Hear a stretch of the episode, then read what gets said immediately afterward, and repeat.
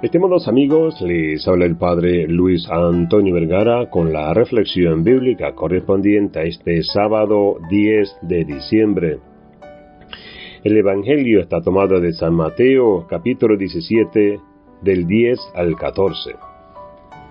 Desde hace algunos días nos encontramos inmersos en el tiempo del viento, propicio para cultivar en nuestros corazones la capacidad de acoger a Jesucristo en nuestras vidas. En el Evangelio de hoy se nos indica cómo la gente esperaba que Elías volviera para reconstruir las comunidades, reconducir el corazón de los padres hacia los hijos y el corazón de los hijos hacia los padres. Esta era la gran esperanza de la gente.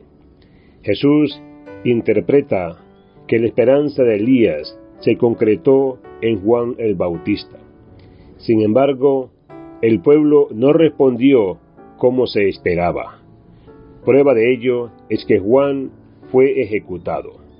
Lo mismo pasará con el Mesías, cuya intención será redimir a toda la humanidad, y también será víctima de quienes no lo acepten. Así se nos desafía a coger a Jesús, a convertir el corazón para su venida. A veces nuestra vida espiritual se reduce a lo que yo creo. Me rijo por el yo necesito, yo rezo, y convertimos la fe en un producto que yo me preparo a mi medida y gusto. Sin embargo, no podemos aplicar esta regla para descubrir las cosas de Dios. San Juan de la Cruz fue un fraile carmelita que supo escuchar a Dios, que supo encontrarle. Lo hizo sobre todo en los momentos de mayor prueba en su vida. Recluido nueve meses en una estrecha y oscura prisión, fue allí, entre sufrimientos y privaciones, donde vieron la luz sus más profundos y bellos poemas espirituales. Porque Dios vive, actúa y está presente en los hombres y en todas las criaturas de la naturaleza. Todo es posible cuando el presupuesto de nuestra oración dejó de ser yo y se convierte en el tú, cuando dejo de oírme y comienzo a escuchar, porque orar es, sobre todo, escuchar a Dios se requiere silencio y apertura de corazón.